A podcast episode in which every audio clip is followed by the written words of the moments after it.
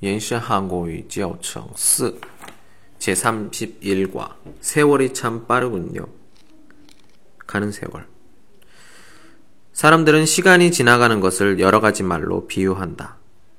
시간이 눈 깜짝할 사이에 지나가 버렸다. 시간은 흐르는 물과 같다. 세월이 쏜살같이 간다. 등이 그 예이다.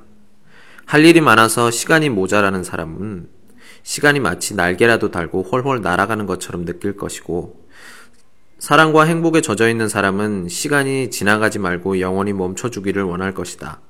그런가 하면 무언가를 초조하게 기다리는 사람들은 시간이 빨리 지나가기를 바랄 것이다. 누구나 사춘기에는 시간이 좀 빨리 지나서 어른이 되었으면 하는 생각을 한 번쯤은 한다.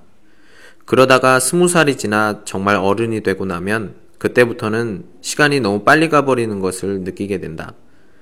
처음에는 일주일이, 그 다음에는 한 달이, 그리고는 1년이, 나중에는 10년이 눈 깜짝할 사이에 지나가 버렸다고들 한다. 시간이란 정말 사람들이 생각하는 것처럼 그렇게 변덕스러운 것일까? 아니면 시간을 보는 사람들의 마음이 변덕스러운 것일까? 지금 내 시간은 어떻게 가고 있나? 한 번쯤 생각해 보는 것도 좋을 것 같다.